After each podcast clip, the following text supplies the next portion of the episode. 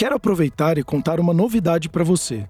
Lançamos um portal para você que é profissional da saúde ou gestor monitorar e ajudar no processo de higiene do sono do seu paciente ou do seu colaborador. É só acessar portal.cor.com.br. E para você que não é profissional da saúde, acesse o site www.cor.com.br e conte com os nossos especialistas. O Cor cuidando de você. Olá, mais um episódio Cor cuidando de você. Eu, Sérgio Bruni, e novamente, na verdade, a gente gravou remotamente e é um prazer tê-lo presencial aqui. Alan Cardoso, mais conhecido como Doutor Sorriso. E foi muito, muito legal. Os feedbacks foram sensacionais a respeito da nossa gravação. E também hoje comigo, quem está aqui também é o André Viana. Ele é terapeuta do sono, especialista em hipnose clínica, constelação familiar. Vamos falar disso, porque inclusive eu já fiz, é muito legal. Terapia de cristais, resgate fractais, de alma e mestre em reiki. Que eu também já fiz reiki, sou um grande fã de reiki também, então vai ser um episódio muito legal. E psicanálise, psicologia e informação, né? Então, André, seja muito bem-vindo. Alan, novamente aqui presencial aqui no estúdio comigo. Muito bem-vindo vocês dois. E um assunto muito legal que hoje a gente vai permear aqui no nosso tema central, que é saúde mental e como a terapia holística trata insônia, depressão e suicídio. Sejam muito, muito bem-vindos. Então, agradeço vocês também pelo convite, né? É, essa é uma oportunidade que a sociedade está tendo em ver uma forma de tratar problemas que se, já, já se estendem por tanto tempo, sendo tratado por meios convencionais, e hoje em dia a gente tem uma aceitação tão grande né, da, da sociedade, inclusive da sociedade médica, que são as terapias integrativas. Houve um grande boom dessa passagem das terapias holísticas e tudo que vem agregando para temas como esse, depressão, ansiedade, insônia, né? Vamos esclarecer um bocado de coisa aí, o que depender de mim, pode contar. É, para mim vai ser um prazer enorme estar aqui contribuindo com esse bate-papo, porque depressão é a doença que mais mata no mundo. A gente nunca teve tantas pessoas tristes, né? Então, 2,63 bilhões de pessoas tristes no mundo. Então, essa abordagem multidisciplinar, a terapia holística e tantas outras terapias que podem estar ajudando a gente a levar uma saúde emocional para as pessoas é o que eu busco. Então vai ser um prazer estar contribuindo aqui com esse bate-papo hoje. Até antes da gente começar, eu quero fazer só um recado aqui para quem é empreendedor, que hoje os transtornos mentais, inclusive é um dos assuntos que a gente está falando aqui hoje, como a depressão, eles são o principal causa hoje de afastamento no trabalho, né? não só no Brasil, como no mundo inteiro. E isso acaba impactando diretamente a produtividade das pessoas, dos colaboradores e, consequentemente, da empresa. Então, só para quem está nos escutando, para você ter uma ideia, a OMS, né, que é a Organização Mundial da Saúde, ela estimou que a depressão e a ansiedade custam um trilhão de dólares à economia global e cada ano uma perda muito significativa de produtividade. Então, pensando nisso, inclusive, ao Core, a gente criou um programa, né, que é o Score do Sono, onde a gente faz um trabalho muito legal dentro das empresas e a gente melhora o sono dos colaboradores e, consequentemente, a qualidade de sono da empresa. Em 30 dias, um passo a passo de melhora de sono, mudança de hábito, saúde mental, em apenas 30 dias. Então é um programa muito, muito legal. E se você tiver interesse, vai na descrição desse episódio clica lá na, na, na, descrição que você vai conseguir saber mais e tirar todas as suas dúvidas para a gente poder te ajudar também. Então, dando continuidade até esse papo aqui que eu acho que é super interessante, eu queria fazer a primeira pergunta para o André. André, é, quando a gente fala de terapia holística, né, na minha visão, uma terapia multidisciplinar, com uma visão mais ampla, é, o que, que seria de fato uma terapia holística?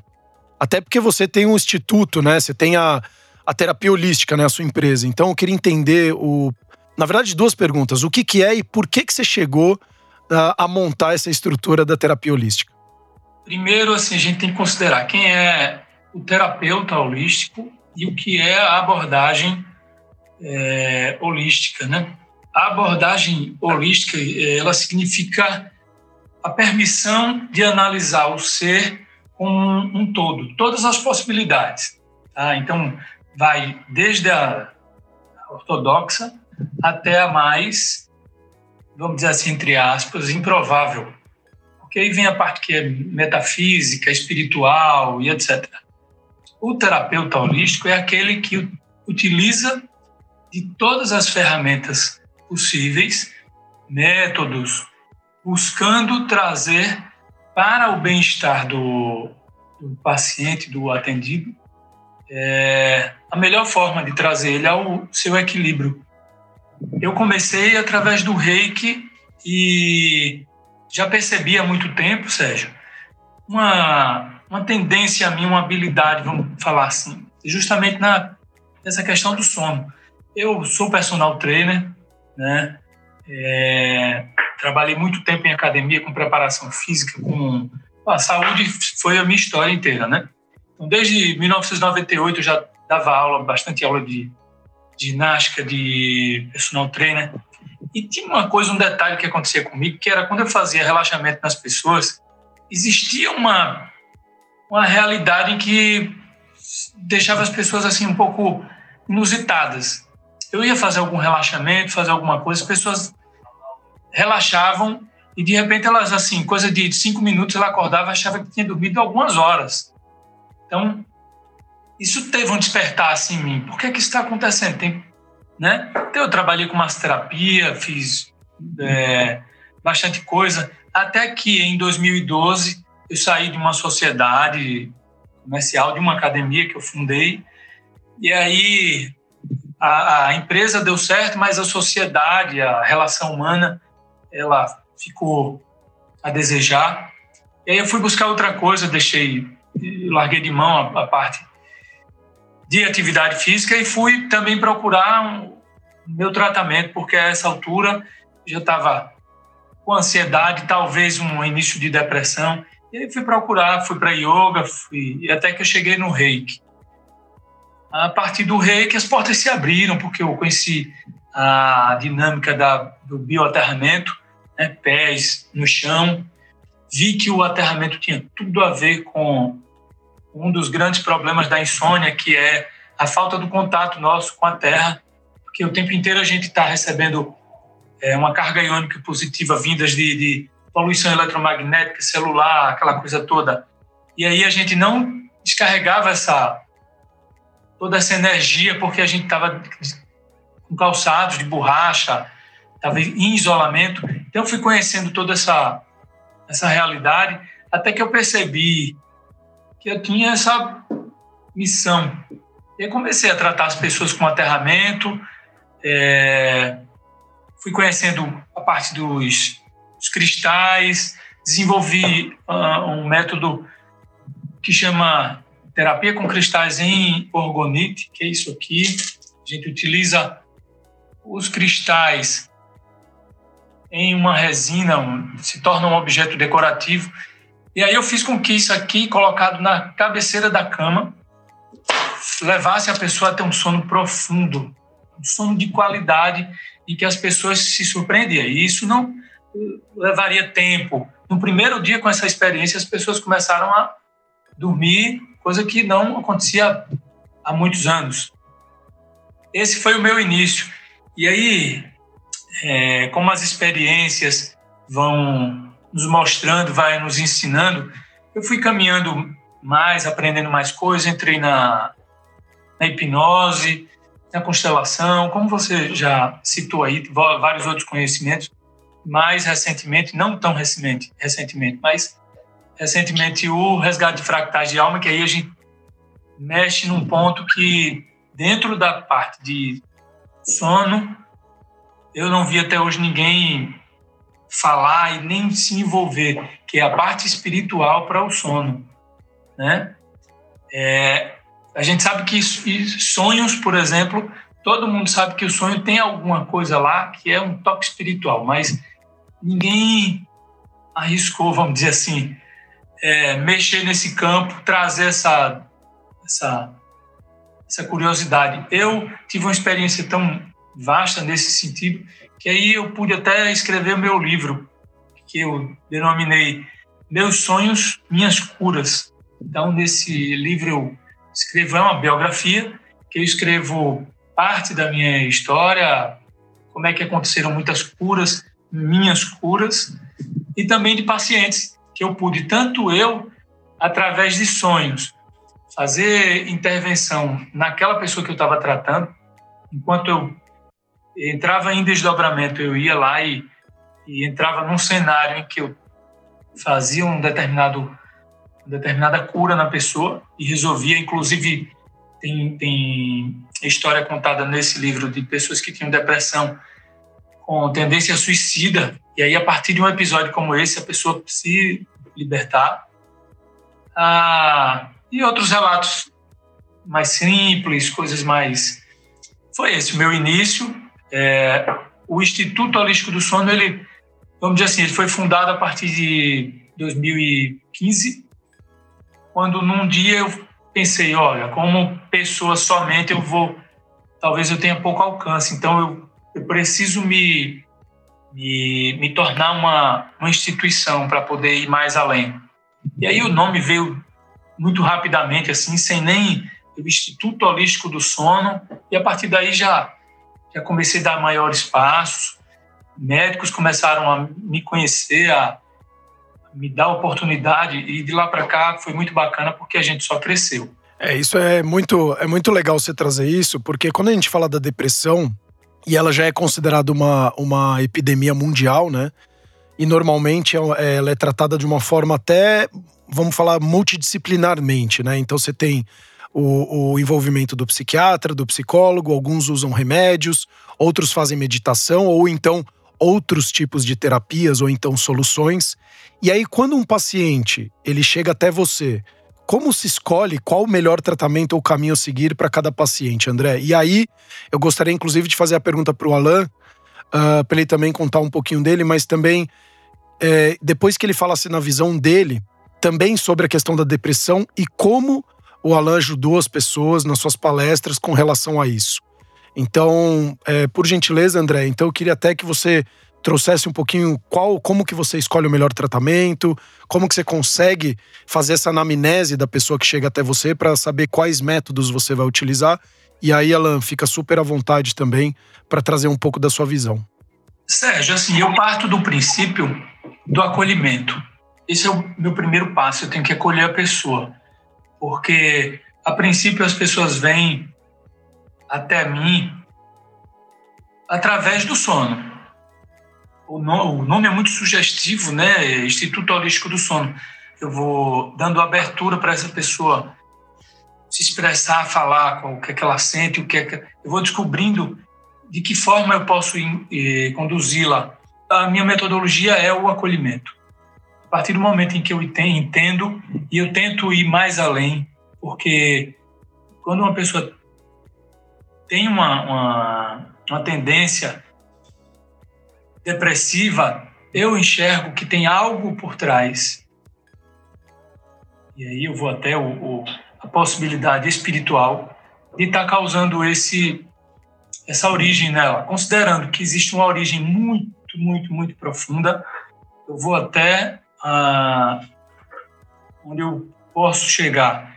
E eu faço esse leque de, de abordagens que eu vou limpeza eletromagnética, proteções eletromagnéticas e energéticas, é, resgate de fractais de alma, que é uma coisa que vai tirar bastante peso da, das pessoas. A gente consegue tirar muita muita energia espiritual de cima da pessoa, obsessiva, coisa que era só era visto através de, de, de da, da religiosidade. E hoje a gente já sabe que isso é muito mais terapêutico do que qualquer manifestação religiosa, cultural, é uma, uma abordagem é, quântica, né? A gente traz isso através da radiestesia, através da apometria, e aí é muito gratificante quando a gente alcança determinados pontos em que a pessoa deixa de ser perturbada e aí ela pode falar por ela. Vamos dizer assim, que tantas influências não estavam permitindo fazer com que ela falasse o que de fato, o que de fato ela estava sentindo. Facilita para o atendimento médico, atendimento psicológico, porque é, muita coisa vai camuflada, né? O médico quer entender o, o, o processo da pessoa, mas está lá muita coisa. O médico não entende o que é espiritual. Então, se a pessoa chega com um processo espiritual é, interferindo na avaliação médica, fica difícil do médico dar condução. Depois que a gente faz toda essa limpeza, é muito mais viável o tratamento médico, psicológico, enfim, inclusive as outras abordagens. Tem, tem o reiki, por exemplo, que é a parte de harmonização e energização da, da pessoa, enquanto tiver processos obsessivos, a, a gente vai fazendo um paliativo e aquela coisa, tá, aquela origem está lá interferindo. Tanto é que em casos de, de pessoas que têm tendência suicida, Sérgio, é de um dia para a noite. A pessoa desiste daquela ideia de um dia para a noite, porque a gente conseguiu alcançar aquela origem. Sabe o que eu estou falando para vocês agora? É, seria meio que, o, que os gatilhos, né? Isso, inclusive, é quando você fala muito de. Hoje, é, quando a gente vai para o meio corporativo, tem empresas europeias que eles já estão utilizando de, dessa parte. Tanto o próprio Abílio Diniz e pessoas de sucesso, eles têm falado que quanto mais eles trabalharam a espiritualidade deles, mais sucesso eles estão começando a atingir. Porque aqui a gente não está falando de religião, a gente está falando de espiritualidade, são coisas distintas. Por mais que pareça a mesma coisa, né? Então a gente não tá falando para você ser espírita aqui, quem tá nos escutando, e que tem que seguir o caminho dos espíritas. Muito pelo contrário, é você trabalhar a sua espiritualidade. E tem empresas, não só focando na questão da espiritualidade, mas também eles colocam X tempo, e eu acho que são 30 ou 40 minutos, meio que obrigatórios para os colaboradores terem acesso à natureza, para eles é, ficarem junto da natureza, porque isso sim, como somos seres do, com o mesmo organismo, surgimos da, da mesma matéria, na, na verdade, do mesmo organismo, então provavelmente tendo essa socialização a mais com a natureza, você também acaba uh, desenvolvendo outros papéis importantes, como você falou, para essa questão da depressão, da própria felicidade, da alegria e disposição e assim sucessivamente. O Alan, conta um pouquinho aqui de você e a sua visão sobre isso também, por favor. Perfeito. Então, é, dentro da minha abordagem, é, o que eu faço muito hoje em dia é eu faço palestras, mas a pessoa quando procura a minha terapia, no caso que eu chamo de mentoria individual, eu trabalho com ela um método, que é o método GPS, né, que é a gestão profunda do sorriso. Dentro desse método, o que, que eu utilizo como técnica? Então, além das abordagens de coach, que na verdade eu procuro estar tá fazendo perguntas para que a pessoa possa me responder e ao mesmo tempo se escutar, eu utilizo muito a PNL. Então, conforme a pessoa vai falando, eu vou conseguindo, através da programação neurolinguística, identificar várias crenças ali que a pessoa muitas vezes não se dá conta. Então, aí ela vai me mostrando exatamente é, como ela tá por dentro, interiormente, só que eu, dentro do método que eu desenvolvo, né, eu trabalho corpo, mente e espírito. Então, ao olhar para o corpo, eu consigo ter uma ideia de como ela está se cuidando. Ao entender conforme ela vai me falando, eu consigo fazer um raio-x da mente dela, só que eu preciso entender como é que tá a abordagem espiritual dela. Como eu sou cristão, aí eu, é, é a forma como eu trabalho, que aí, enfim, preciso trazer isso, mas eh, respeitando a, a, religiosidade de cada uma das pessoas, a espiritualidade, a, a ideia é justamente essa, que a pessoa consiga entender que muitas das raízes tá na questão espiritual, muitas vezes mal trabalhada.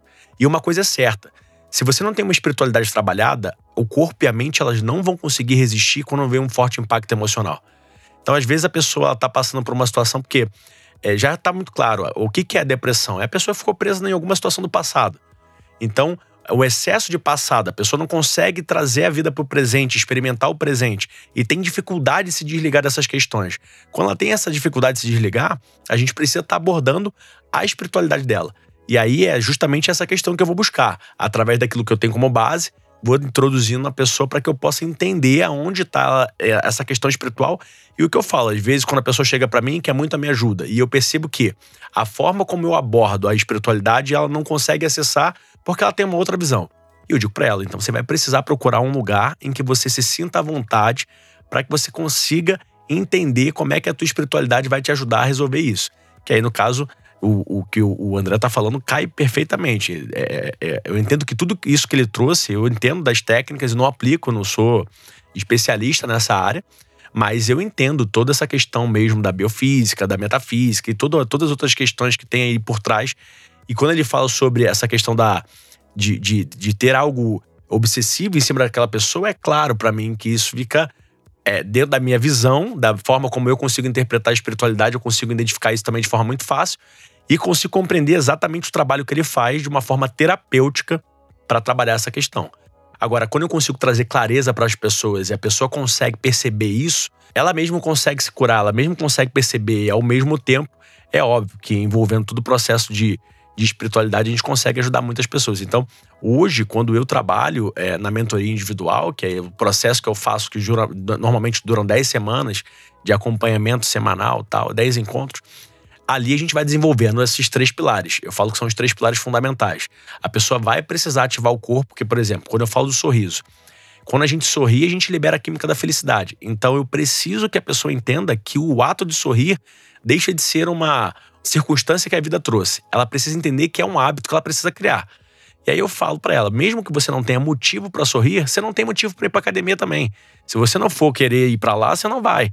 Por vontade própria você não vai. Então o sorriso tem que vir de forma intencional. Quando você entende que o sorriso vira uma terapia, que de fato é a risoterapia, você pode até usar vídeos que você gosta para poder rir. O que importa é que você consiga liberar essa química para que o teu corpo comece a produzir algo que está lhe fazendo falta. E aí é, é, o, é o, o que acontece quando eu faço um trabalho com crianças nos hospitais. Ah, existe dentro da minha dentro da minha da, da, da trupe de, de palhaço que eu faço parte, da trupe Miolo Mole, que na verdade não é só a ideia, é a gente produz ciência ali. Então, quando a gente faz a criança sorrir, ela libera endorfina. Endo interna, morfina. É a morfina interna. Ela é mil vezes mais potente do que a morfina. Então, é, os estudos comprovam que quando a gente leva alegria para aquelas crianças nos hospitais, elas diminuem a sua dor física. Então, elas sentem menos dor. A mesma coisa acontece com a dor do psicológico, que é, no caso é a depressão, né? A dor é essa dor na alma, essa dor que parece que não tem um lugar onde ela tá e a gente sente. Eu posso dizer isso porque eu experimentei. Então, a gente também diminui essa dor quando a gente consegue fazer a liberação da endorfina. Então, essa questão de liberar o riso para que a pessoa consiga entender e acessar a, a, a, felicidade, né? Essa felicidade que eu chamo a felicidade hormonal, né? Isso ajuda muito as pessoas a terem uma vida mais leve. E aí a gente começa a, a produzir o trabalho em cima disso. Por quê? É, a pessoa precisa entender que ela vai ter que ter um movimento corporal, o corpo vai precisar reagir, então ela vai ter uma prescrição para o corpo, então eu chamo de prescrição mesmo. Cada sessão eu faço uma prescrição. Então, uma prescrição para o corpo, uma prescrição para a mente e uma prescrição para o espiritual, que às vezes começa com o hábito de agradecer. Então, às vezes não vai, não vou mandar ela ler a Bíblia, não vou fazer nada disso. Eu vou falar para ela, olha, vai começar o dia agradecendo e terminar o dia agradecendo. Que isso já é um hábito de se desligar de si e entender que tem algo maior que ela possa se reportar, que ela possa se. Então, é exatamente esse processo. Ele é um processo que ele é lento, mas ele é muito, muito eficaz. Não, e é muito legal vocês trazerem isso, porque são, uh, uh, uh, vamos dizer, métodos diferentes, mas que os dois abordam a questão da espiritualidade, que os dois abordam questões químicas, o quanto que elas influenciam no dia a dia da pessoa.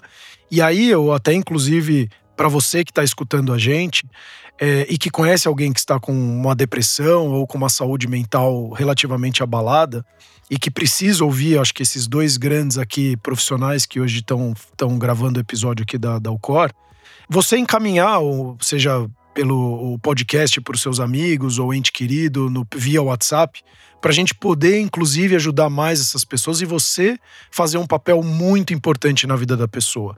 Porque, como a gente já falou no começo do episódio, hoje é, muitos se falam do, falaram do Covid, falaram de outras questões, mas quando a gente fala de saúde mental, a gente de fato está vivendo uma pandemia muito séria.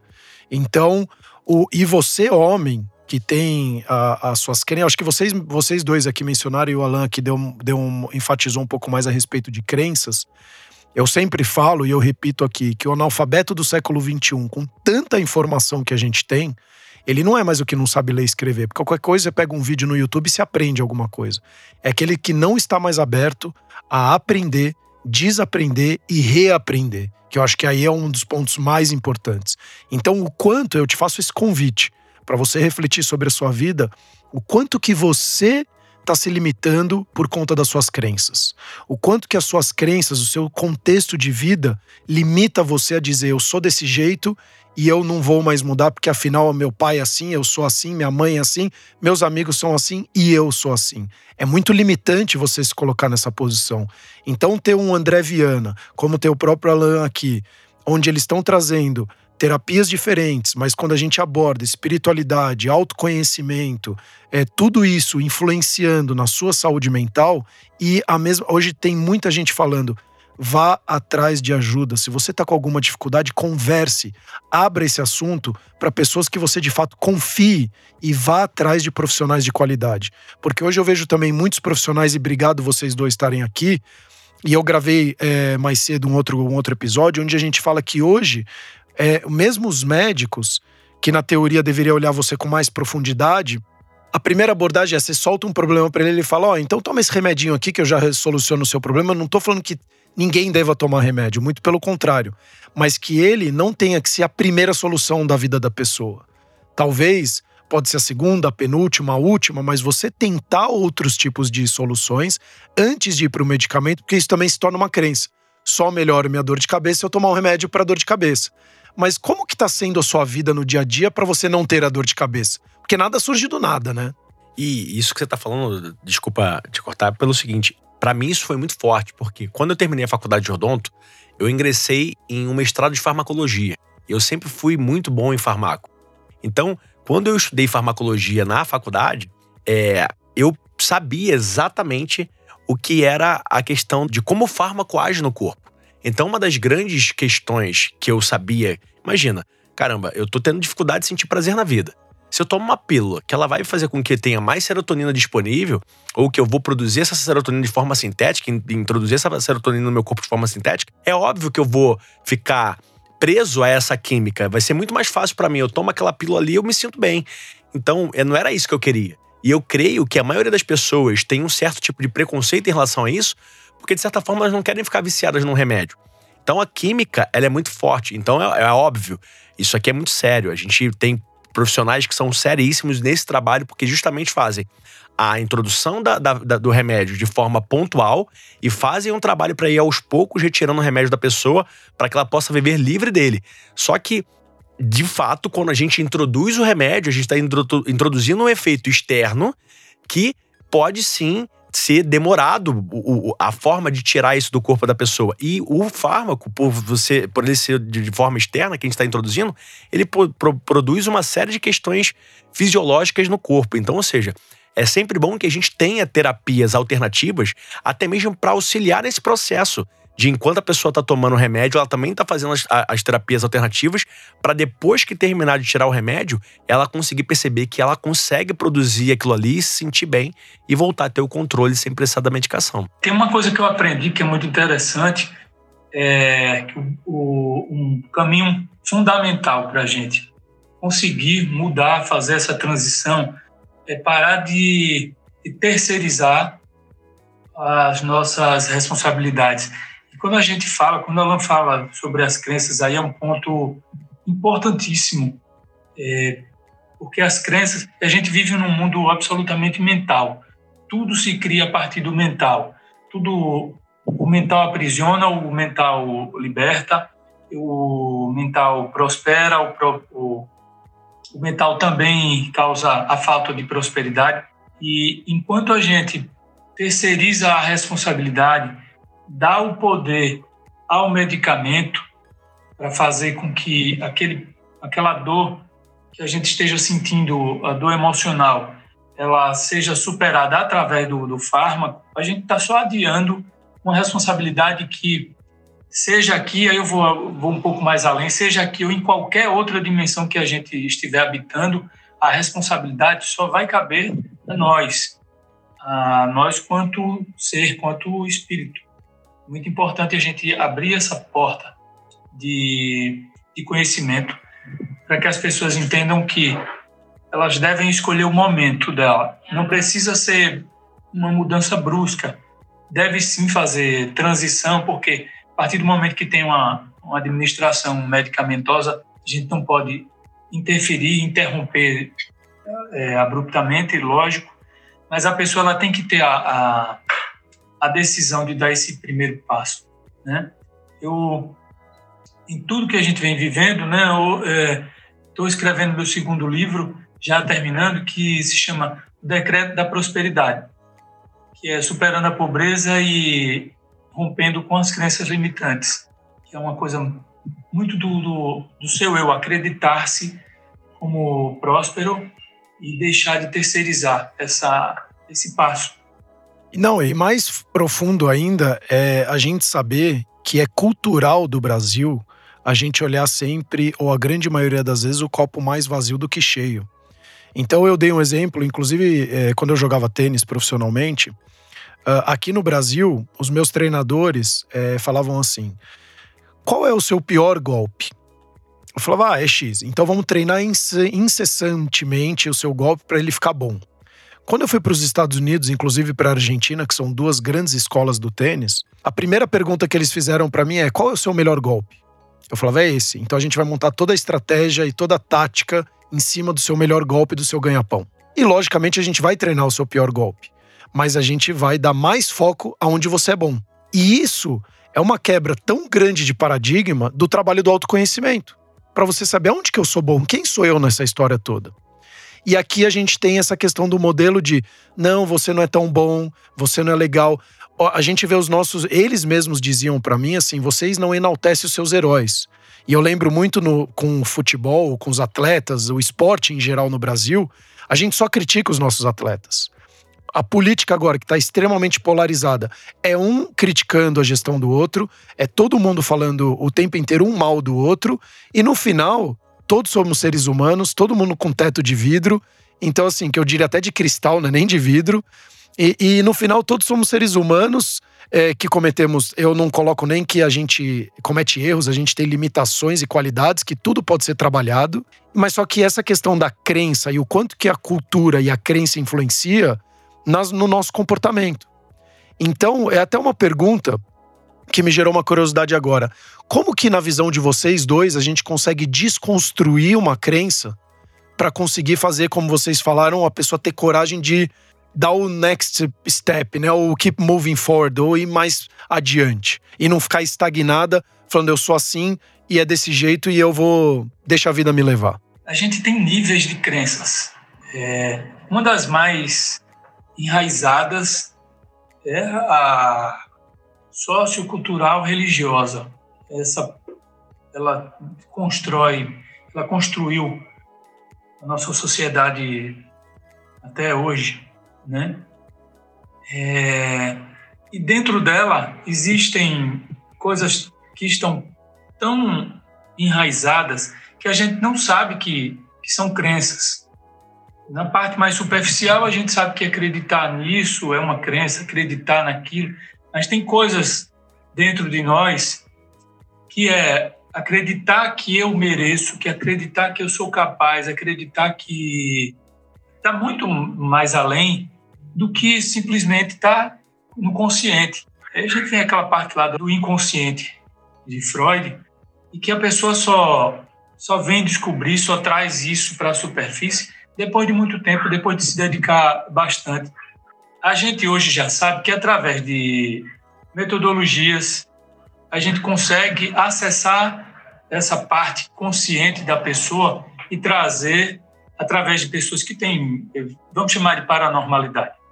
As pessoas que têm mediunidade conseguem é, receber essas informações e dizer tem algo nessa pessoa que é assim, assim, assim e faz ela acreditar nisso, nisso e nisso. E aí a gente, com intervenção de uma metodologia que se chama apometria, a gente vai lá e altera um determinado padrão. Na verdade, a gente ressignifica essa energia para que essa pessoa, ainda que na parte superficial de consciência dela ela não tenha noção disso, mas lá no profundo, aquela corrente, aquela energia, ela vai ser cortada sabe?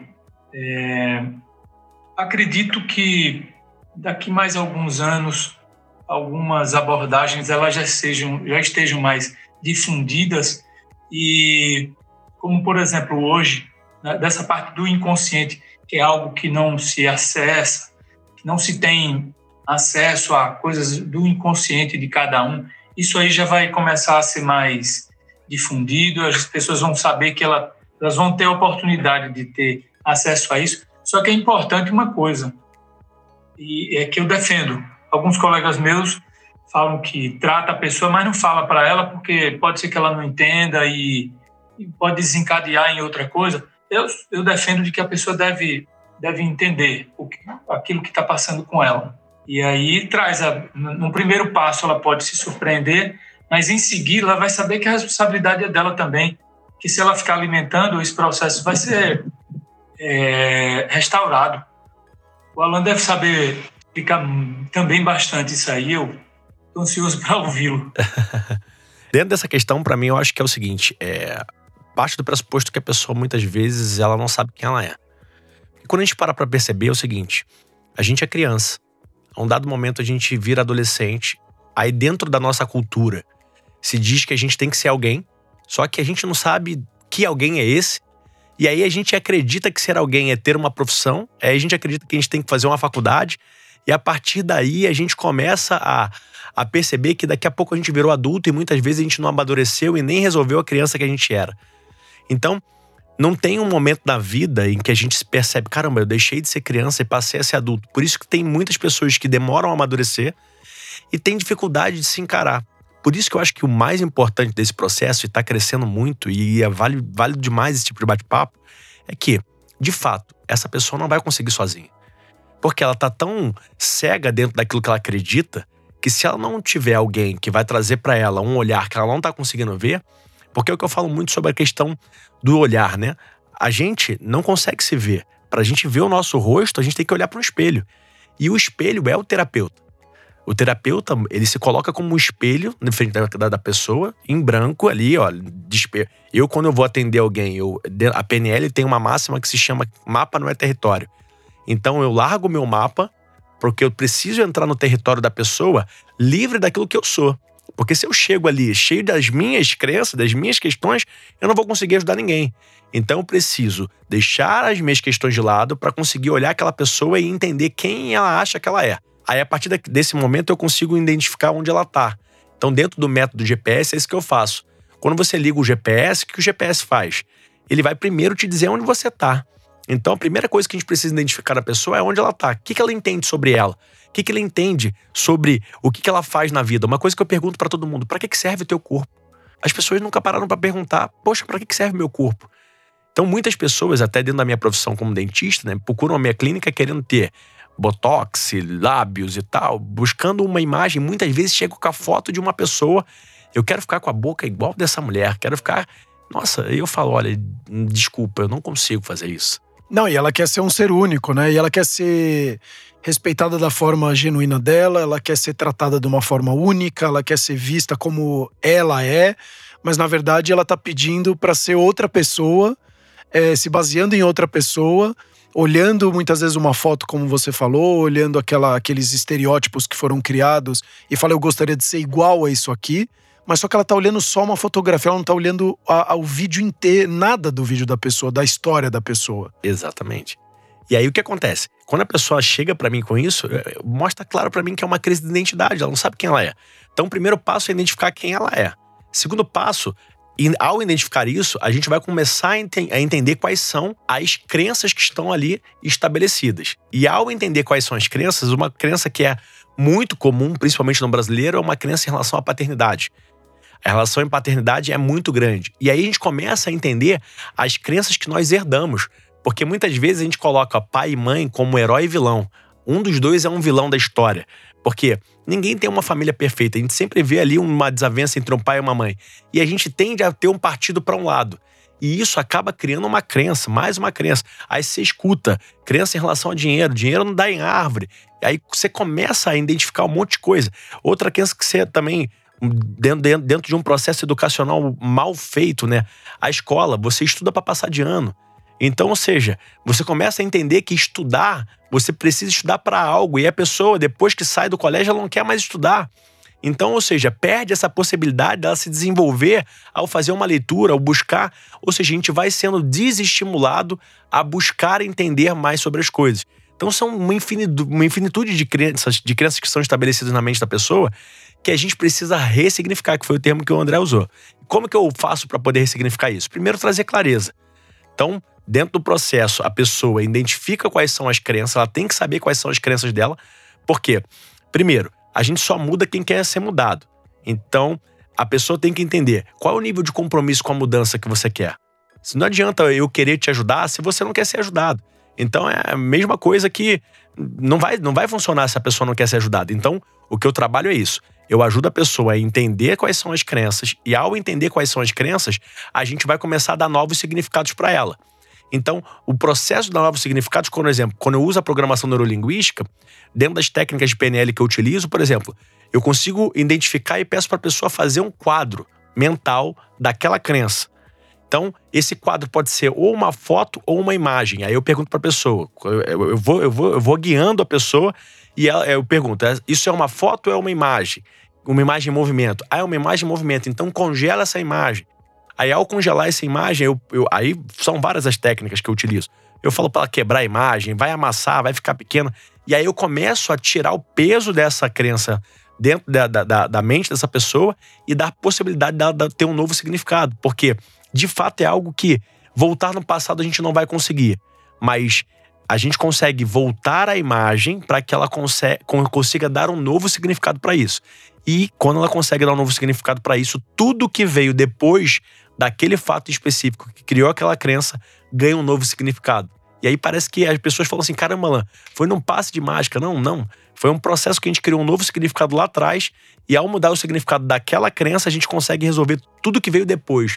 Então é algo que é muito forte, muito bonito. Não, e é legal se trazer isso, porque assim, eu falo da. Por exemplo, a minha mãe deu um exemplo uma vez que ela falou: eu morria de medo de, do escuro em uma determinada situação da vida dela. E virou uma crença para ela. E ela fez um trabalho de regressão onde ela foi descobrir que ela tinha acho que 9 anos de idade e o pai e a mãe dela tinham saído tinham saído para jantar, sei lá o quê, meus avós. E aí, é, quando o terapeuta estava fazendo o trabalho de visualização com ela, falou: O que, que você tá vendo aí? Ah, tem uma pessoa na, na, na janela.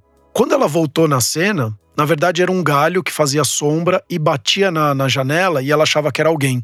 Então aquilo desencadeou, inclusive, a maneira dela criar os filhos com luzinha, porque ele tem que ter luz, porque caso aconteça alguma coisa você precisa enxergar. Então, para diminuir o medo. E aí você começa a trazer várias coisas que vão acontecer na sua vida e colocando aquilo para a criança, ou seja lá para quem for, trazendo que aquilo é uma verdade absoluta. E quando ele trouxe aquilo, ele trouxe uma reconstrução e falou: vai lá na janela, então vai ver quem que é. Não quero, não quero, não quero, porque eu sei que é alguém, eu tenho certeza que é. Quando ela foi ver, na verdade, era um galho batendo, ela abriu a janela e, e a partir daquele momento ressignificou todo um comportamento que ela teve, inclusive na criação dos filhos. Então, é uma coisa que parece besta, que isso vai, por exemplo, inclusive eu, quando era pequeno, era você não levanta da mesa enquanto você não comer tudo. Porque eu trabalhei muito, você não sabe o, o a dor que é para ganhar dinheiro, e aí o trabalho também já vem da labuta, do, do, da escravidão, tem todo um contexto por trás que a pessoa fala que trabalhar é, é um martírio, que você tem que sofrer, e não necessariamente. Então, assim, lógico que a vida ela não é um, um mundo de rosas, muito pelo contrário, acho que o mundo ele é, não é justo, ele é bem cruel, mas é como que você dá os significados para as coisas do seu dia a dia para tentar de forma mais leve possível levar aquela situação que não tá tão bacana e satisfatória. Porque eu posso aqui ser aquele ó Zé, ó vida e ficar reclamando a vida inteira de qualquer coisa que aconteça na minha vida, ou então eu criar alguns artifícios para sair de uma forma melhor. Por exemplo, hoje tá chovendo. Eu posso acordar de manhã e falar: "Pô, tá chovendo, que saco". Nossa, hoje tá chovendo, então vou colocar meu agasalho, vou colocar minha capa, vou me proteger, andar com meu guarda-chuva, para eu não tomar chuva e ser um dia ruim para mim. Então, e aí isso vem desde lá de trás, se de repente você já nasceu numa casa que chove, os seus pais reclamam. Você vai crescer reclamando já. E eu vejo isso muito no dia a dia com a minha esposa, com a minha filha, o quanto que crenças minhas também na, e o filho é batata, assim. É, eu não sei se você, André, tem filho, assim, é ele, ele escancara quem é você e ele acaba com você, né? Ele, ele literalmente mostra, ó, queridão, tudo aquilo que você achava, aquilo que você pensava, a receitinha do bolo, rasga ela e começa a viver tudo de novo, porque eu vou te provar aqui que aquela pessoa que você achava que era e tudo que você achou que ia acontecer vai ser totalmente oposto, né? É, meu, filho, meu filho tem cinco anos e com pandemia, ele tinha dois anos e alguma coisa quando começou a pandemia, então a gente viveu muito em casa meu filho ele se alfabetizou sozinho. Meu filho, ele já sabe, ele com três, entre três e quatro anos, ele já sabia ler, escrever, inclusive inglês, é, e, e, texto. Texto não é uma palavrinha. É, ele tem uma leitura sensacional. Ele, ele sabe muito matemática. Ele, a, ele fica me perguntando qual é a raiz quadrada disso, isso e isso. Ela ensina demais.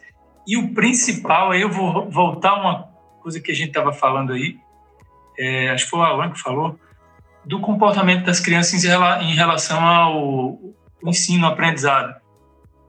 Que meu filho, ele já manifesta algo nele em que ele não ele não aceita um, a, essa coisa da metodologia da escola que a gente ainda tem hoje. Eu tento demonstrar para ele que apesar dele perceber algo que poderia ter sido melhor, ainda é o que a gente tem e que ele deve estar lá, inclusive contribuir para que as crianças, os coleguinhas dele que ainda não aprendeu, ele auxilie. E a criança surpreende, não tenha dúvida. É, o, até inclusive quando a gente fala de novo aqui, né, de questão de depressão, tentativa de suicídio, na visão, uh, uh, o Alan, você falou um pouquinho de suicídio, né, o que você usa é, como tema desse esse lugar, assim, né? Vamos falar assim, da, da fala, né? Para ajudar outras pessoas que podem estar no mesmo lugar que você e que você já esteve, inclusive, né? É, durante todo o seu processo de depressão até a tentativa de suicídio, você tinha, e aí eu vou trazer um pouquinho para o âmbito da Alcor, você tinha uma, uma. Onde você achava que eram os piores pilares? Tinha um problema de sono? Não tinha um problema de sono? Era um problema de rotina? eu, era uma questão de você se sentir perdido. O que, que você começou de fato a visualizar dentro da sua vida? É, na verdade o que eu falo muito é o seguinte, né? A depressão, ela não vem do dia pra noite, né? Então, da mesma maneira que ninguém tenta tirar a vida, porque esse, não, é um processo de construção. E aí essa é a forma que eu também trabalho para ajudar as pessoas.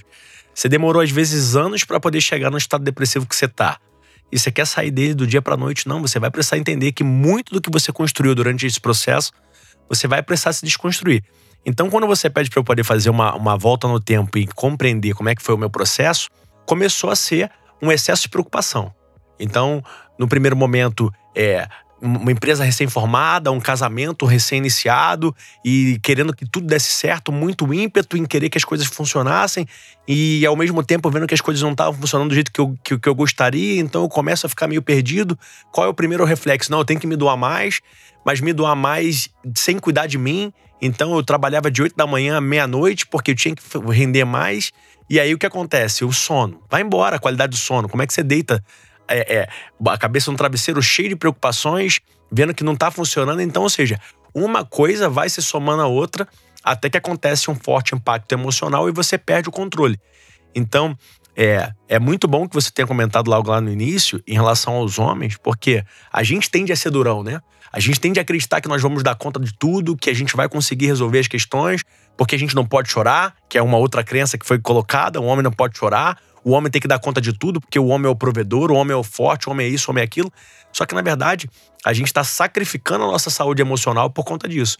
Então, sem dúvida alguma, o processo começou com uma preocupação, um excesso de preocupação, aliado a um monte de frustrações que foram surgindo no meio do caminho.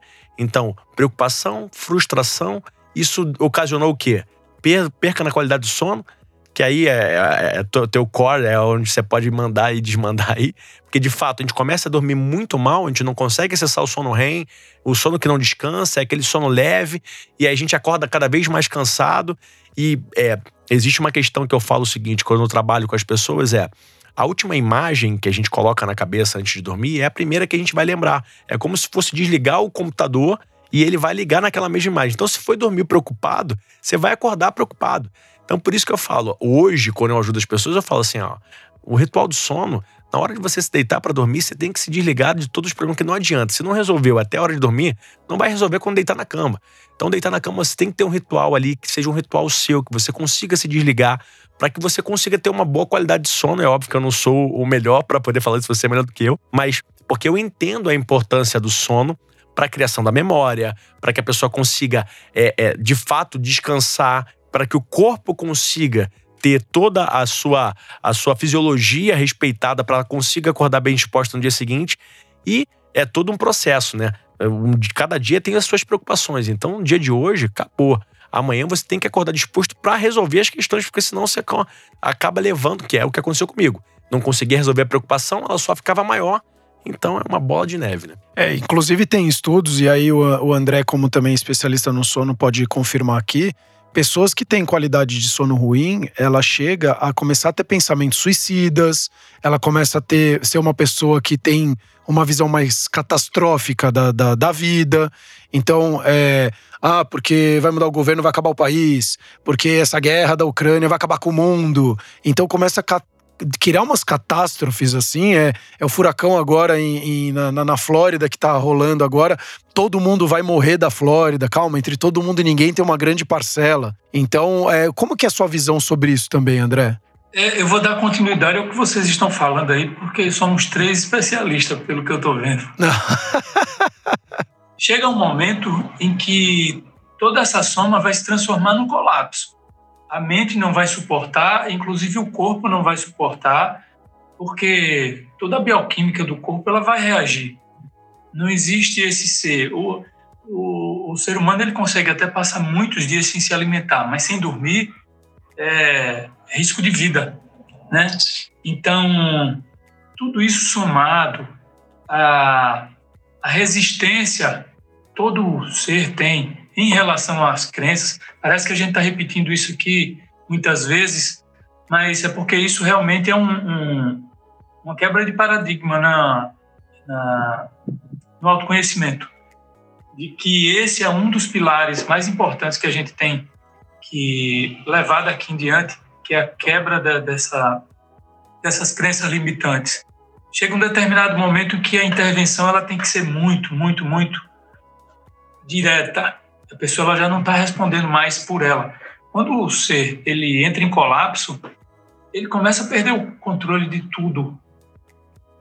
Aí é quando a gente tem quem tem quem recebeu essa oportunidade, que tem habilidade, que tem é, esse merecimento de chegar, conseguir acessar a consciência lá da pessoa e, e ver a origem lá que está dando esse gatilho na, na, na pessoa que está levando ela a desistir.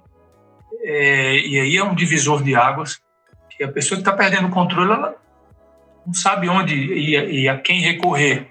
Eu vou contar um caso aqui muito rapidamente de um que está relatado no, no, no, livro de uma pessoa que ela já vinha tentando se tratar comigo e quando foi um dia à noite ela falou assim: não estou suportando mais, eu não vou passar de hoje não estou aguentando. E até ela me criticou, fez altas que você falou que ia me ajudar, mas só fez, foi mais uma vez foi um paliativo. Eu não estou suportando tá aquela coisa toda. Enfim, eu mandei um áudio para ela, para ela. Falei, ó, escute isso aí enquanto eu faço uma, uma limpeza em você. Mas depois disso eu não consegui falar mais com ela nesse dia. Eu fiz uma limpeza. É, a partir daí eu, quando eu dormi, logo em seguida que eu dormi, em menos de um minuto, acredito, foi muito rapidamente, eu entrei em desdobramento e acessei uma, uma, uma cena em que havia uma criança no braço de uma pessoa, eu não via o rosto da, da, da pessoa, mas essa criança estava no braço dessa pessoa. E tinha algo nela que estava perturbando muito. E aí eu cheguei no cenário assim, pedindo para que ela falasse para mim o que ela estava sentindo. Ela não conseguia falar até que ela deu um grito de ódio. Ela botou para fora assim, e aí eu não me recordo bem, faz muito tempo isso. Eu fiz alguma coisa, algum procedimento que a gente já, já utiliza nas terapias, é, e a partir desse momento saiu uma nuvem escura de dentro dela, dessa criança. E ela prontamente caiu, dormiu, adormeceu no braço dessa, dessa mulher. Quando isso aconteceu, haviam. A gente tem que entender que sonhos, é, tudo é uma representação, né? Os elementos que existem na minha cabeça são utilizados para construir uma história, como se fosse um cenário, um teatro, para manifestar uma, uma, uma ação. E a partir desse momento que saiu essa nuvem de dentro dessa criança, tinham alguns seres ao meu lado que imediatamente falaram para mim: pode deixar que a partir de agora com a gente. E eles capturavam essa, essa nuvem escura e levavam. Foi quando eu percebi que eles se, se eles se manifestavam como policiais, né? Que numa linguagem assim espiritualística a gente chama de guardiões. E aí eles levaram essa sombra, essa coisa e encaminharam. Eu foi um sonho muito rápido, que é a gente chama de desdobramento. E aí eu acordei, acordei aflito, fui para minha mesa, fiz mais algumas limpezas que precisavam ser feitas. E aí tudo bem, achei que eu nem ia dormir mais, mas felizmente consegui dormir tranquilo. No dia seguinte, a essa altura eu estava preocupado porque ela já não me respondia mais, né? Mas no dia seguinte, ela de manhã me dá o retorno, disse que apesar de tudo que ela estava sentindo, ela dormiu muito bem, ela acatou o, o áudio que eu mandei para ela, ela ouviu e que dormiu imediatamente, nem, com, nem lembrou, não deu tempo de ouvir muita coisa, mas que ela tinha sonhado. Com, aí ela falou que eu não tinha te falado até hoje, mas eu fui abusada sexualmente quando eu era criança. E eu sonhei com esse episódio e eu consegui libertar essa criança que estava em mim. Aí, enfim, contou esse trecho. Eu falei para ela do que tinha ocorrido. Falei, ó, não à toa, também entrei num desdobramento e isso aconteceu. E essa pessoa, a partir daí, ela teve um, uma nova oportunidade na vida dela. Ela agradeceu muito e hoje segue fazendo as terapias dela, tá fazendo bastante coisa. E aí eu digo assim, a pessoa não, não, não mudou da água para o vinho. Ela teve uma oportunidade de fazer as escolhas a, partir de agora. Está vivendo no, dentro de uma normalidade, com dificuldades, com, com desafios, mas não submetida àquela energia que estava definindo algo por ela. Não era exatamente ela, mas estava definindo por ela. E isso só acontece no momento em que a pessoa está num extremo colapso. Essa é a minha visão. É, entendo que existem outras linguagens que elas se encontram. E cada um com, com seu tipo de habilidade, com sua ferramenta. Felizmente, cada um ajudando uh, nesse processo em que as pessoas estão conseguindo sair de um risco tão elevado como esse ápice da depressão, né? O, até vocês e, e Alan, é, Hoje, você pega até os planos de saúde, até agora saiu uma lei que, inclusive, eles são obrigados a cobrir né, toda essa questão da saúde mental. Então, é toda uma questão da evolução da humanidade e você vai fazendo adequações conforme essa, essa sociedade vai evoluindo. Então, a questão do, da saúde mental, acho que tem muito a ver também com muito acesso à informação muito rápido, né? Onde você começa a ver, acessar. Eu, fiquei, é, eu já falei aqui em vários episódios, eu vou repetir de novo. Uma, uma criança hoje de seis anos tem mais informação que o imperador de Roma, que é o cara que comandava na época dele o mundo inteiro. E hoje uma criancinha de seis anos tem mais informação. Então eu fico imaginando na cabeça dela quem é ela dentro desse turbilhão todo, né? Então, assim, tudo isso é um processo. Acho que agora vem uma enxurrada de informação, a gente vai passar por um próximo estágio, que é a, o filtro das informações. Então já está começando, inclusive, a acontecer isso, né? De, de existir filtros maiores, onde a gente, inclusive, quando existia aqueles micro-influenciadores, digital influencers, qualquer coisa que eles colocavam, a pessoa aceitava, e hoje não. Hoje você já vê, inclusive, os seguidores. Pô, essa pessoa, ela, sei lá, gostava de fazer esporte, agora ela tá falando coisa completamente diferente que o esporte não é bom e eles já param de seguir porque falam, pô, peraí, você mudou da, da água pro vinho, agora você não é mais. Aquilo era quem era você e hoje em dia você não é mais. Então, acho que aos poucos a gente vai conseguir uh, uh, se organizar como, como indivíduo e, consequentemente, como sociedade, mas ao mesmo tempo ainda estamos num, num, num momento muito de novo, com muita informação que traz isso uma, uma insegurança muito grande em qualquer coisa que você faça do seu dia. Seja você escolher o próximo episódio no streaming que você esteja assistindo, que você fica lá scrollando 10 mil séries e você não sabe qual selecionar. E isso te traz uma insegurança, porque é muito, muita oportunidade. E aí era até uma pergunta para vocês. Essa coisa de ter muita informação, você ter muito acesso, ter muita oportunidade, isso também o quanto que vocês, dentro do trabalho de vocês, conseguem fazer a pessoa entender quem é ela nesse processo, o que, que ela pode. Lógico que a gente está aberto a selecionar o que a gente quiser, mas antes era muito mais simples. O pai que era médico, o filho provavelmente vai ser médico ou engenheiro e acabou o ponto final. Porque afinal não vai faltar emprego para você. Era mais ou menos isso na ideia. Hoje você pode ser desde um médico engenheiro, um digital influencer, um youtuber, um gamer, a um atleta, a um músico, e está muito mais aberto isso. Isso está sendo positivo, esse processo, na visão de vocês? Como que tá isso aí?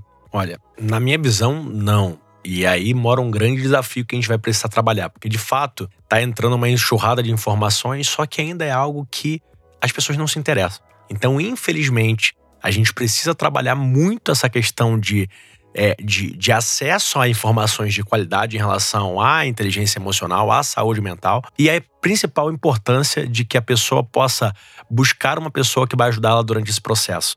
Porque as pessoas acabam é, tentando por si só e acabam piorando essa situação. Por que, que eu estou dizendo isso?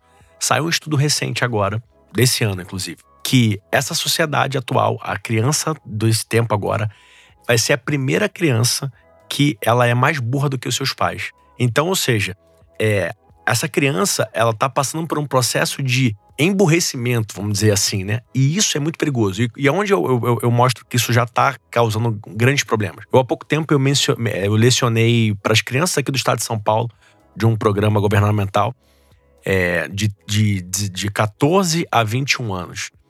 Eu lecionei comportamento humano. E achei fantástico, inclusive, uma, uma matéria como essa dentro de um curso profissionalizante, que a minha ideia era justamente ajudar a pessoa a se comportar 90% das crianças, eu atendi uma turma de quase 150 alunos, 90% deles ansiosos, depressivos e já tomando remédio. Isso com 14 anos de idade. Então, ou seja, quando eu perguntava sobre sonhos, não sabiam o que era sonho. O sonho era um sonho tão era algo tão tão tão banal que não era um sonho de vida.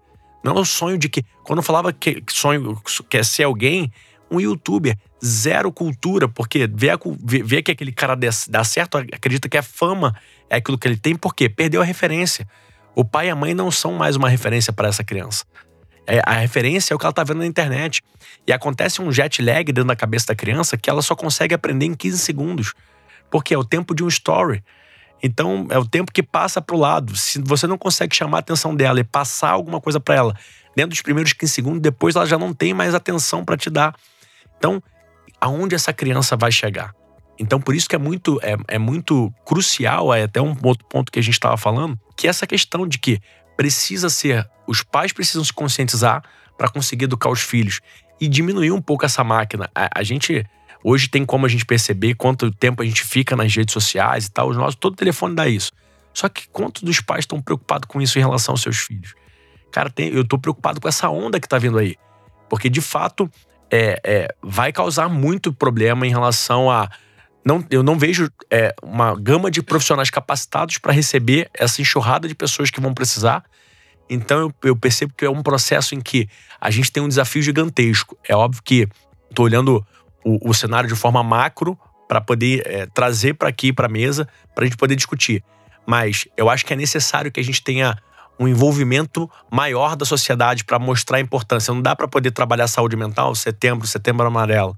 Não dá para ser só mais Não, um meio isso do é ano. muito marketing corporativo, né? Demais. A gente precisa de fato criar um instrumento em que isso seja levado a sério, em que as pessoas possam. Uma questão pública, né? Uma questão pública, de fato, para conseguir é, é, dar um stop nesse movimento e conseguir começar a reverter a partir dos pais até chegar nas crianças. Porque se não for feito um movimento sério em relação a isso, a gente vai ver uma sociedade ainda mais doente daqui a alguns anos. Não, e outra, né? A gente está falando que vão ser os futuros líderes do país. Então, se ele tem, ele não sabe quem ele é, se ele tem uma inteligência emocional extremamente afetada, se ele não consegue tomar boas decisões, é, e aí você começa a ver que Aí a gente entra na questão também é, sono, é qualidade de vida. É, antes da pandemia, 49% da população brasileira era sobrepeso, obesa ou sedentária. Aí começou a entrar a Covid, cuide da saúde, porque é importante, pessoas mais saudáveis, elas têm uma probabilidade menor de ter qualquer risco muito grave do Covid, e assim sucessivamente. E hoje, pós-Covid, né, ainda estamos um pouquinho no resquício, mas agora já muito mais controlado, mais de 60% da população brasileira está obeso, sobrepeso e sedentária. Isso estamos falando uma questão de dois a três anos. quais vão ser os impactos nos próximos 10, 20, 30 anos da nossa geração que já nasceu sem uma socialização que é fundamental para o ser humano se socializar, não viu por muito tempo os alunos, eles não estudaram nas escolas, foram dentro de casa fazendo home office, que o aprendizado foi diminuído porque tinha muito estímulo dentro da casa, é o brinquedo, é o videogame, é o amigo, é não sei o quê. Não tem um lugar onde você agora precisa ficar uma hora mais em silêncio e, e controlado. O pai estava trabalhando, de repente ele estava num call e o filho, ele não tinha como olhar para o filho. Então, inclusive na visão de vocês como terapeutas, o que papel, então, o que, que a gente poderia é, começar já a fazer? É, por exemplo, ter um controle maior sobre esse tempo que eu uso de celular, de telas, é, o como controlar o que, que eu vou consumir, o que, que na visão de vocês já pode ser feito hoje para a gente começar a ter, pelo menos que seja um grãozinho de areia aí ou uma luz no fim do túnel? Da mesma forma com que a tecnologia dos smartphones eles vieram para acelerar, melhorar comunicação, globalizar. Eles trouxeram um, um, um enorme, uma enorme consequência é, do descontrole. A gente não vai conseguir parar, isso é fato, a gente não vai conseguir parar essa expansão, mas eu acredito que existe uma corrente muito forte de conscientização você sabe, Alan e Sérgio, a gente aqui, tá, num bate-papo como esse, a gente está tratando muito mais de espiritualidade do que muitos canais que são voltados para o, o ensino sobre espiritualidade. E aí você vê, eu já acompanhei muitos canais, e aí a gente vê um canal que ensina sobre espiritualidade e expansão consciência, o tempo inteiro está trazendo informações sobre guerra, é, sobre. Ah, enfim. Política, seja lá o que for. É, é tem uma palavra, estou esquecido aqui. Mas, enfim, é, ele traz mais medo, culpa e desesperança para as pessoas do que qualquer processo que, que, que pode contribuir. Né? Então, a gente já percebe, inclusive, que aqueles canais que estão supostamente é, em favor do autoconhecimento, eles estão tirando um pouco da, da pessoa do verdadeiro foco. Quando a gente faz isso com responsabilidade, e aí eu estou percebendo, foi, foi um, um, uma coisa que eu percebi em 2015, quando eu comecei, a sociedade médica me se aproximou de mim. Foi, um, um foi uma alavanca para mim, foi a, a, os médicos abrirem a porta, as portas para mim, mostrar o meu trabalho hoje eu percebo que está nesses canais de comunicação como esse que eu estou participando aqui com vocês. É, alguns comunicadores com extrema responsabilidade trazendo e ganhando esse espaço, né? fazendo com que as pessoas elas tenham uma opção de, de conhecimento verdadeiro, sem medo, culpa, é, essa história de karma que a gente vem insistindo, é karma, é karma, é karma porque isso já isso por si só também já é uma crença e que a gente carne reencarna por karma, por karma, né? E eu acho complexo entender como é que isso vai acontecer, mas eu acredito muito nesse novo movimento, nessa nova, nessa nova é, expansão. Quando eu iniciei a, na, na atividade física, volta de 98, foi naquela época do fitness, né? Muito gym, academia, aquela coisa toda. Mais adiante, por volta dos anos 2000 e alguma coisa, começou a surgir a, a, o movimento do, do bem-estar, wellness. E eu percebi que as academias já estavam introduzindo o, a yoga, outras atividades que traziam não somente a parte física. Mais recentemente, as pessoas eu comento com algumas pessoas, mas ninguém ainda percebeu. Está se nascendo um novo movimento corporal, que é a espiritualização do corpo. E isso está sendo um grande passo, porque as pessoas estão se sentindo mais espiritualizadas sem estarem dentro da, das doutrinas espirituais, religiosas, né? É isso, eu não tenho tanto a, a, a contribuir além disso. É, é, tenho, tenho que acreditar que essa corrente que a gente está construindo, ela vai ser um, um, um divisor de águas para o que vai acontecer mais adiante. É, eu acho que a gente tem que ter dois trabalhos, né? Um trabalho de curto prazo e um trabalho de médio e longo prazo. Dentro desse trabalho de médio e longo prazo, primeiro, eu acho que a gente já está começando a ter algumas iniciativas. Como, por exemplo, é, já tem aplicativos, startups, que é, dão dinheiro para pessoas que caminham. Não sei se você já viu. Tem aplicativos que conforme a pessoa. Então, ou seja, para estimular a pessoa a deixar de ser sedentária. Tem aplicativos que estimulam a pessoa a meditar. Então, ou seja, esse tipo de, de iniciativa para utilizar a tecnologia, que é a mesma tecnologia que tem destruído o comportamento humano, a forma de se relacionar, e com, por consequência a saúde mental das pessoas, para ajudar as pessoas a se, se instalar na realidade. Porque existe uma grande dificuldade da conexão com o tempo, né? Tudo ficou muito acelerado, né? Então hoje você não tem mais paciência para escutar um áudio que é a pessoa falando. Você quer colocar lá no 2x para poder escutar mais rápido a mensagem. Então, ou seja, quando você está diante de uma pessoa que ela está falando na, na voz dela natural, você já não consegue mais ouvir as pessoas. Então, ou seja, a tecnologia está fazendo com que cada vez mais a nossa mente se acelere, sendo que o dia continua tendo 24 horas. Então, é fazer com que a pessoa perceba o estado que ela está. A gente acabou de entrar na primavera. O que, que isso significa? Então, trazer mais a pessoa para o tempo real, sabe? Para que ela possa experimentar mais da realidade, não desse mundo acelerado que a gente experimenta. Então, cada vez mais iniciativas em relação a avanço tecnológico para isso, isso no médio e longo prazo. Além disso, de fato, uma política pública séria que introduza nas, nos colégios o ensino sobre autodesenvolvimento. A, a criança no colégio começar a aprender sobre quem ela é, sobre o que, que ela sente, sobre, sobre é, sentimentos, sobre de fato a, a inteligência emocional dela e introduzir o conceito da autorresponsabilidade, porque já elimina uma gigantesca lacuna que a criança chega no, no, no certo etapa da vida que ela se sente vítima de tudo. E a gente precisa ser autorresponsável.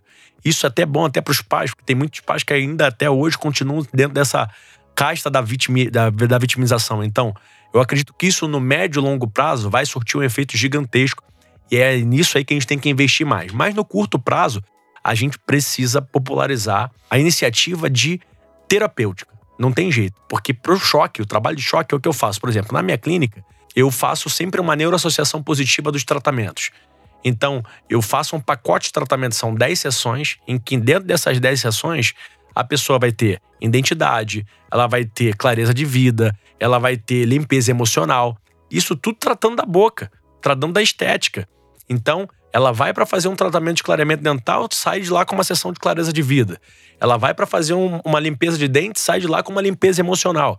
Então, eu faço sempre uma neuroassociação positiva em relação a um tratamento físico que é um tratamento que ela vai viver ali na, na cadeira odontológica, e ao mesmo tempo uma questão de trazer à tona a questão emocional dela. Porque muitas vezes ela está buscando a, a, o tratamento e ela não se dá conta de como está a saúde mental dela. Então eu aproveito que eu sou um canal que, pô, quem toca na sua boca? Ou seu cônjuge ou seu dentista. Então a boca é um lugar de muita, muita, muita intimidade.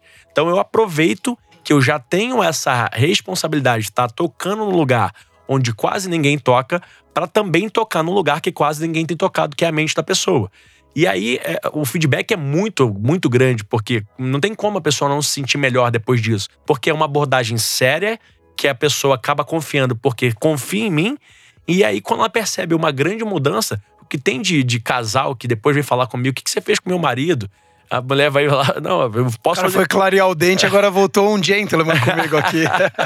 é bem isso. Então, é, é, é, é, exatamente isso. Acho que isso, no curto prazo, a gente precisa do papel do terapeuta para ajudar as pessoas. É, inclusive, André, eu vi uma, uma frase sua bem legal, né, interessante, que é indo bem de encontro desse quem sou eu nessa história toda, que as pessoas recebem muitas informações verbais, imagens, acúmulo de energia e não pisam na terra.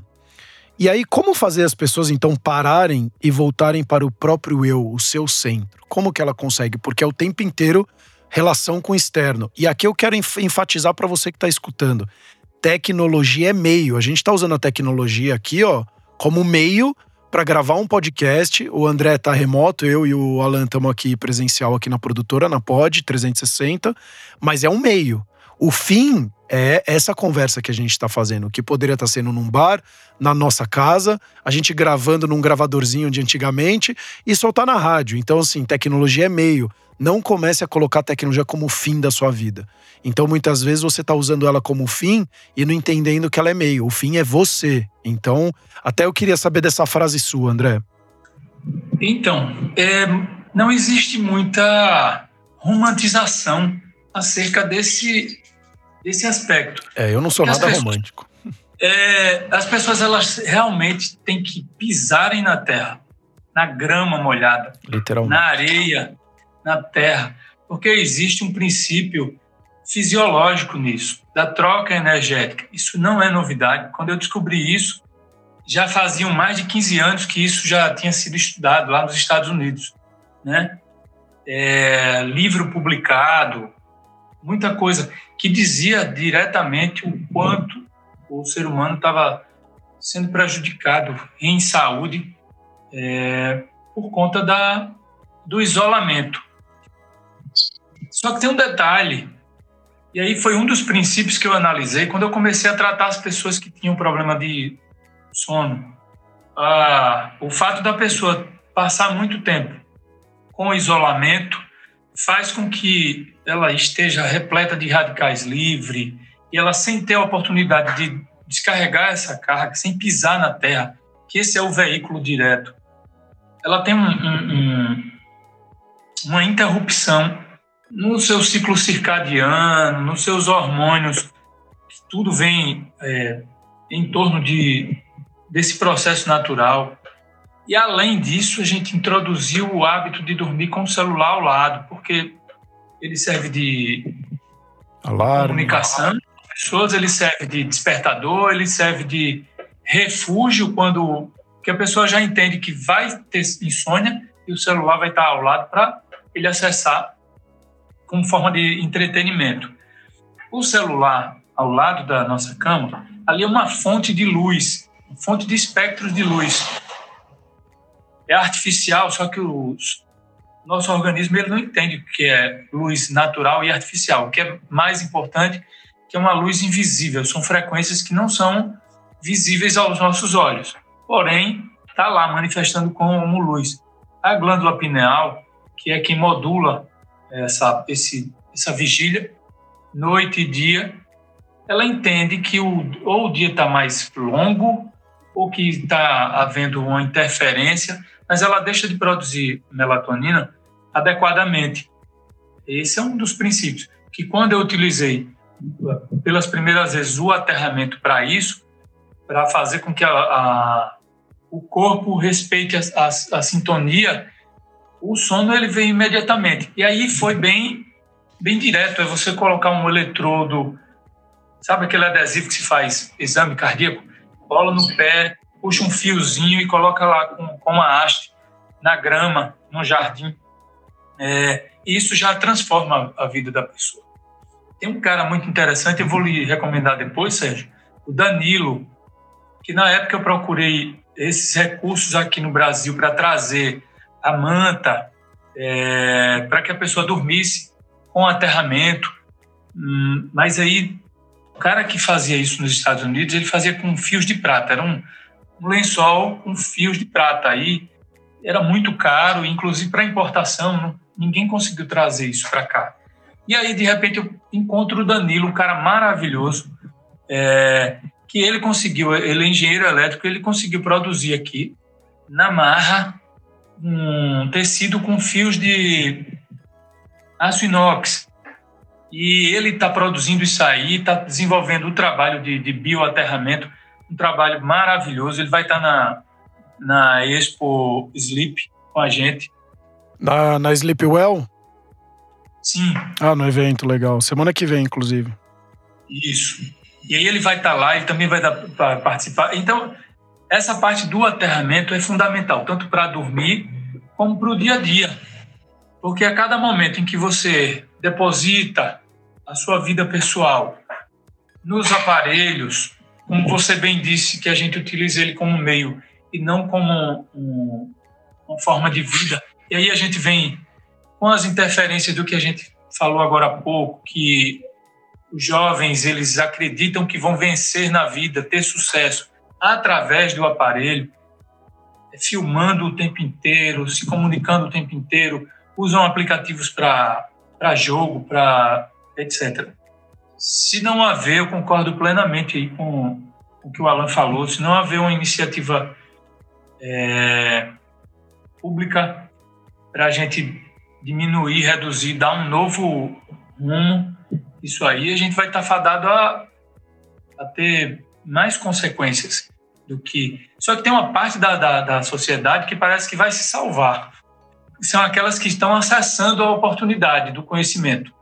Uma outra parcela vai ficar alienada, sofrendo as consequências de, disso tudo, porque todo esse, esse movimento ele, ele é limitado porque ele é muito efêmero, né? Não vai continuar com, com esse volume. Antigamente se se via muito no futebol, a criança se via no seu futuro no futebol, as meninas no, no balé ou na dança. Hoje em dia se vê muito nas redes sociais. No, no... Não, e o, e o mundo real acontece no mundo 3D, e aí enquanto você vai pro. E aí a pessoa querendo viver um mundo plano. Então, inclusive, tem uma, uma uma confusão é, é, da realidade aqui, né? Porque eu, eu sou do mundo do, do, tridimensional, mas eu tô querendo viver um mundo plano. Então, uhum. até a gente tá, tá aqui chegando na etapa final, é, infelizmente eu conversarei muito, muito mais tempo aí com vocês é, sobre esse assunto. Uh, o que, que vocês, então, dentro de todo o conhecimento que vocês têm, o trabalho que vocês fazem, hoje, quem está nos escutando agora, o que, que ela pode fazer já no dia a dia dela para ela começar a, pelo menos, que seja um grãozinho melhor do que um minuto atrás antes dela começar a escutar a gente, ou meia hora atrás, ou enfim, o que, que ela já poderia começar a fazer? Começa você, André, que você está no remoto. Eu acredito que deve, que a pessoa ela deve se olhar primeiramente como um ser integral. Ela precisa deixar de, de se limitar primeiramente a essa eu achei maravilhoso essa essa forma essa expressão que você criou essa da terceira dimensão para a segunda dimensão né? no mundo plano é, elas precisam parar de se ver nesse mundo plano e colocarem o corpo como o principal veículo não os, os aparelhos o corpo é o melhor aparelho para evoluir, para prosperar.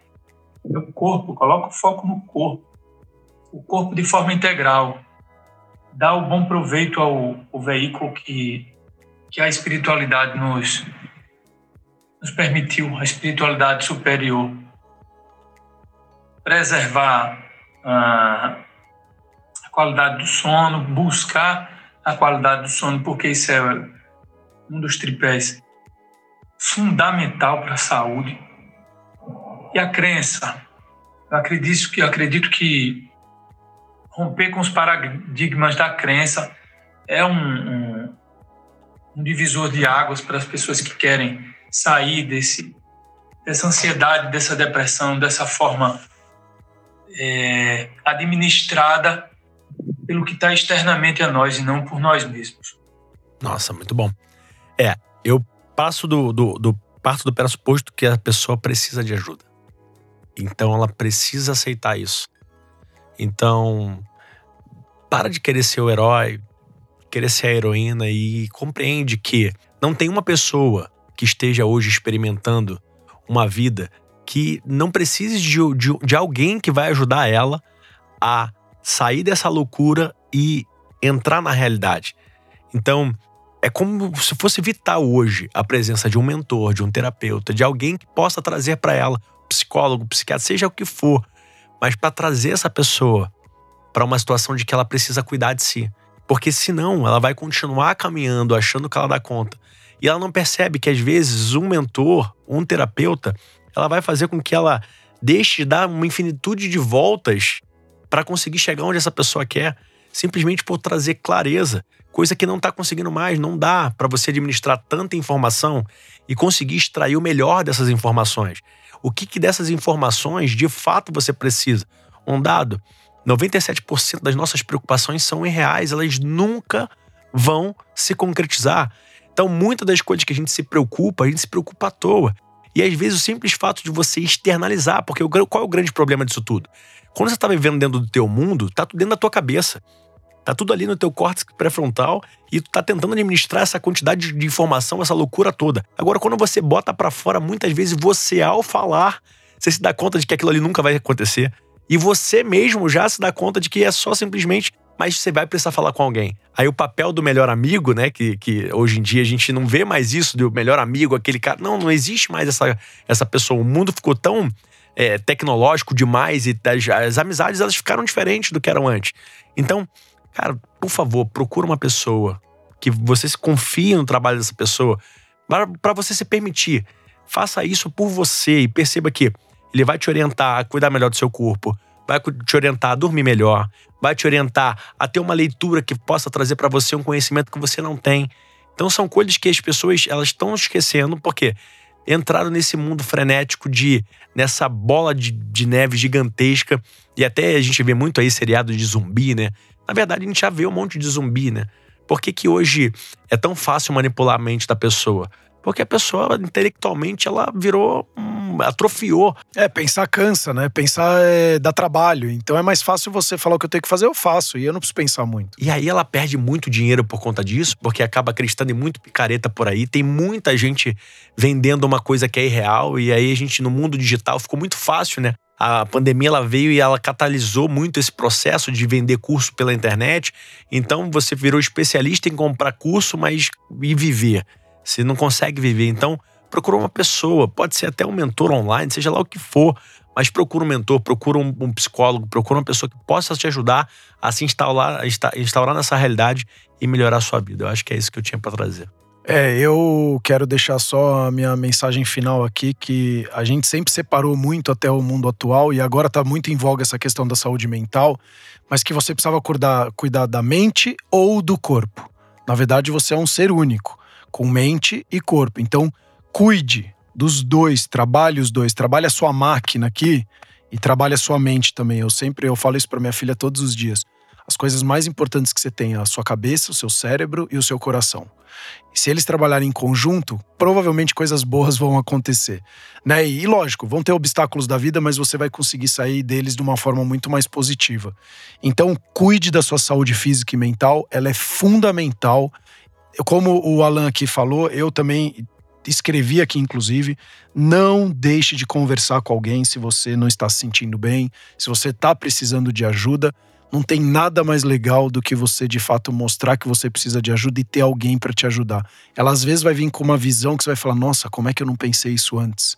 E tão clara para ela, tão simples, porque ela não está dentro do olho do furacão e você não está vendo saída. Tem saída sim, como tudo na vida passa, da mesma forma que as coisas boas, o cara que ganhou o troféu lá foi campeão, ele passa aquele momento, ele precisa continuar trabalhando de novo para ele ganhar o próximo troféu.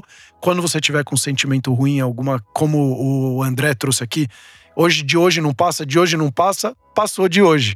E a pessoa acabou dormindo e ela acordou no dia seguinte viva e ela continuou, conseguiu dar a, a, a volta por cima e seguir o, os passos dela. André, aonde que as pessoas podem, quem está nos escutando aqui, pode te encontrar? O meu principal canal de, de comunicação é, de, de divulgação do meu trabalho é o Instagram. Basta procurar Instituto Holístico do Sono, que vai conseguir me encontrar lá facilmente.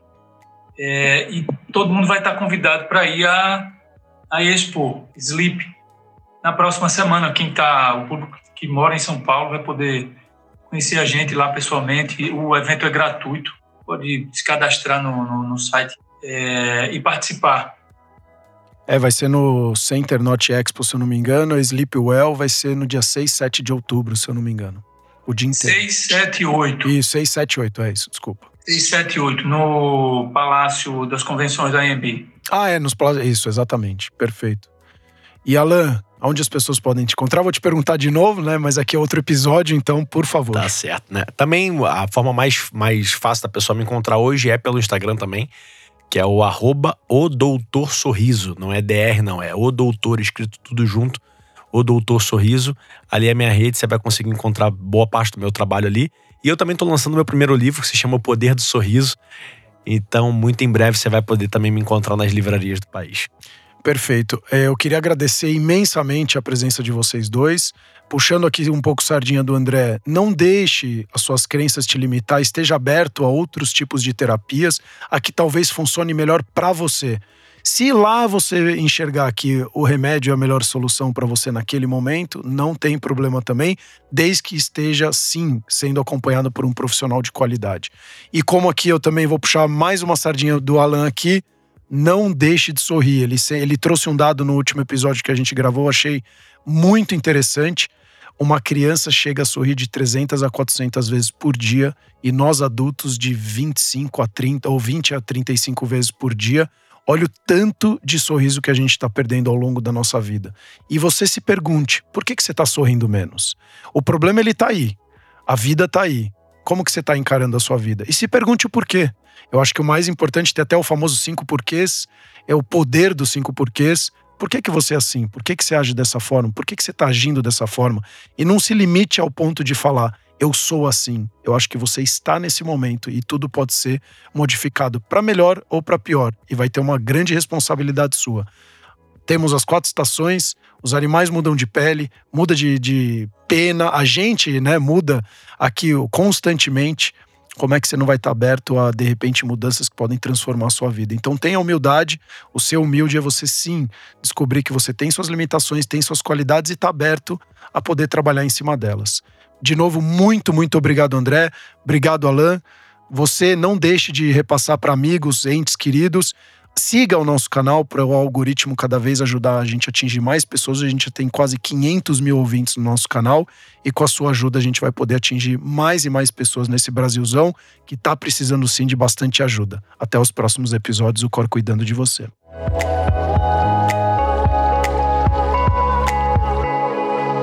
Cor cuidando de você.